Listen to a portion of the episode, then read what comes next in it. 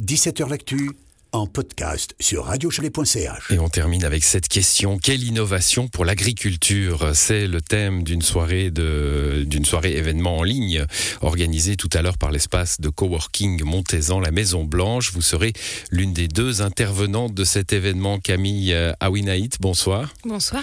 Vous êtes ingénieur agroalimentaire, spécialiste en économie et en management de l'innovation dans l'agriculture. Exactement.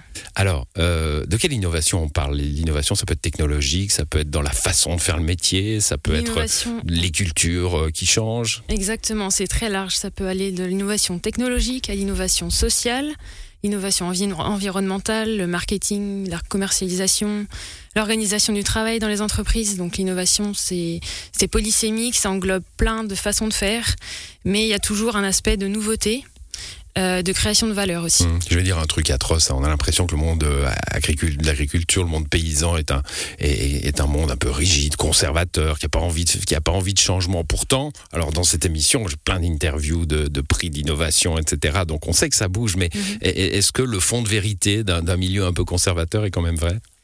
Je pense qu'il est un peu vrai. Euh, Il y a une, il y a des les mentalités qui évoluent. Après, il y a toujours euh, un aspect traditionnel qui est, qui est lié à l'agriculture et c'est aussi quelque chose que les consommateurs euh, aiment. Et le, ce qu'on voit, c'est le retour vers le local, vers la terre, vers euh, le lien social avec les producteurs. C'est aussi quelque chose qui est en contradiction avec l'innovation, mais les deux vont de pair. Hum, Alors on va on va justement s'intéresser à cet aspect-là. hein. On va Mhm. laisser les côtés euh, technologiques, ils existent. hein. Il y a, il y a des, des technologies, il y a aussi des changements de culture dus au changement climatique. Tout ça bouge et c'est- passionnant.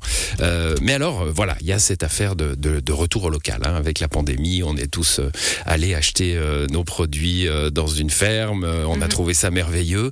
Mais alors dès que ça s'arrête, on retourne au centre commercial et puis et puis la- l'expérience du circuit court euh, euh, aura été le temps d'un rêve. Vous, ressentez ça aussi? Je pense que les habitudes qu'on a prises depuis longtemps, elles peuvent, euh, les mauvaises comme les bonnes, peuvent revenir, rester au revenir.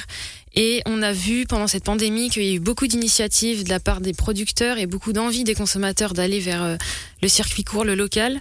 Et avec cette pandémie, il y a eu une prise de conscience quand même de la population, des consommateurs, de l'importance des agriculteurs et de ce qu'ils nous fournissent. Ouais, ça risque de, de rester euh, le cas avec la guerre à l'Est d'ailleurs. hein, Exactement, exactement. Il y a beaucoup malheureusement d'événements euh, comme ça externes qui nous font euh, Revoir euh, notre- revoir- remettre en question un petit peu. Mais après, il y a toujours euh, les, oui, les mauvaises habitudes qui peuvent revenir et euh, c'est important de pousser toujours un petit peu euh, la consommation, les consommateurs vers euh, vers cet aspect de, de plus de naturel. Alors vous venez de, de France hein, et, Oui. et j'ai vu que vous aviez travaillé pour euh, vos, certains de vos travaux universitaires, je crois, sur le- les arboriculteurs valaisans. Euh, euh, comment vous les qualifiez? Comment vous les avez étudiés? Exactement. J'ai fait ma thèse à l'EPFL et, et je travaillais dans le, dans le Valais là, pendant un certain nombre d'années et j'ai étudié la collaboration qui existe entre les producteurs d'abricots valaisans et la recherche.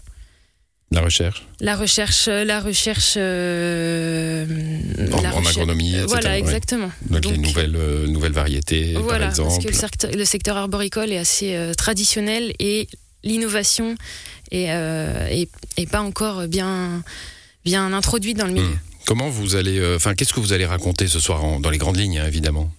Euh, on va parler de justement qu'est-ce que l'innovation du futur? Est-ce que c'est, comme on l'a dit au début, est-ce que c'est que technologique Euh, Qui est-ce que ça implique Quels acteurs sont, sont concernés Euh, Voilà, c'est un petit peu l'idée, c'est échanger sur le, le thème de l'innovation qui, euh, qui, est, quelque chose qui est Mhm. partout en ce moment. Et qui, bah, qui pourra peut-être changer un petit peu nos, nos façons de voir les choses, hein, euh, aux agriculteurs, mais aux consommateurs aussi. C'est intéressant et ça peut se suivre en ligne.